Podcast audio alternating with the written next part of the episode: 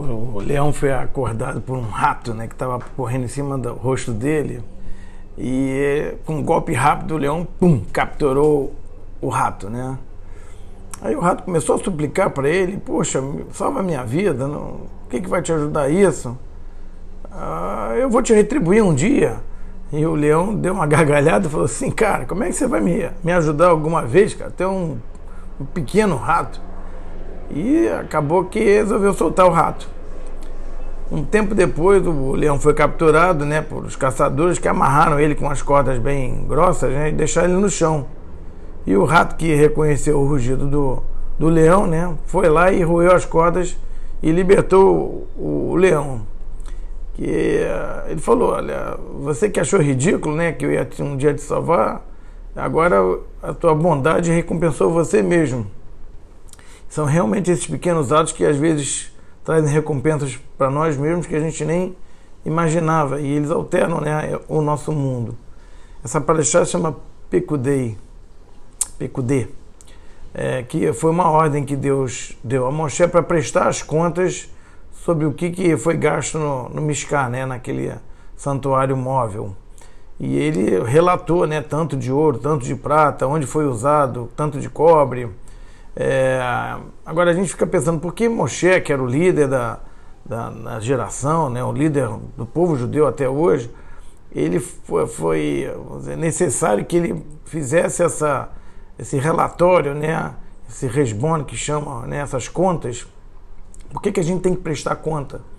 E justamente a gente presta conta para que não tenha nenhum lachonará é, por trás de nós. Né? A gente presta conta, mesmo um grande líder presta conta do que faz, que isso é, é, exime qualquer dúvida de qualquer pessoa que pode falar de você. Existe uma, até uma curiosidade interessante, é, os agregadores de fundos, né, eles devem dar sempre conjuntamente, né, pelo menos tem que ter duas pessoas é, para ganhar fundos e para distribuir, que é mais assim, é, mais sério ainda, tem que ser pelo menos três pessoas imparciais e justas, né? Isso é a Mishnah que diz.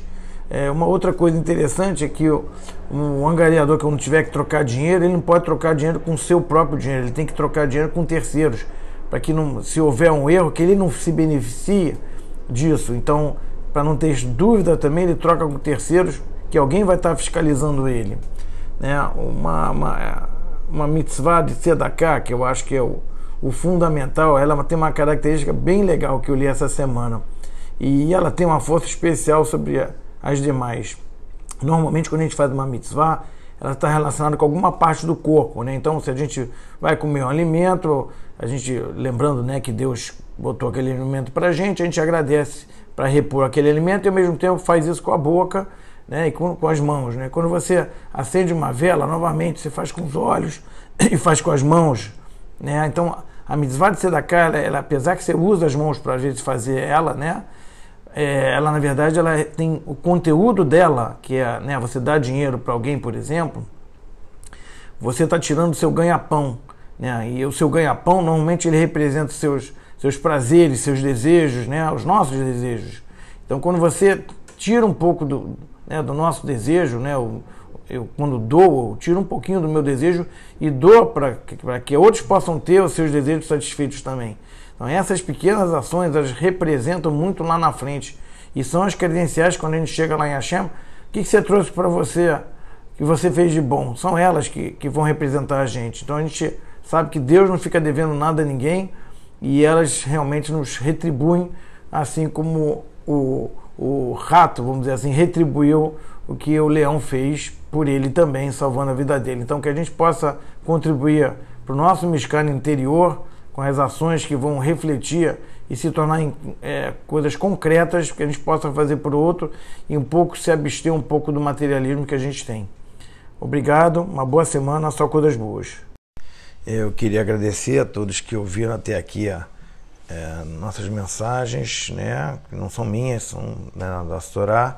Ao mesmo tempo, é, dizer que se vocês puderem compartilhar, é sempre bom mais pessoas também ouvir isso pode impactar na vida delas e mudar para o bem o mundo também. Obrigado.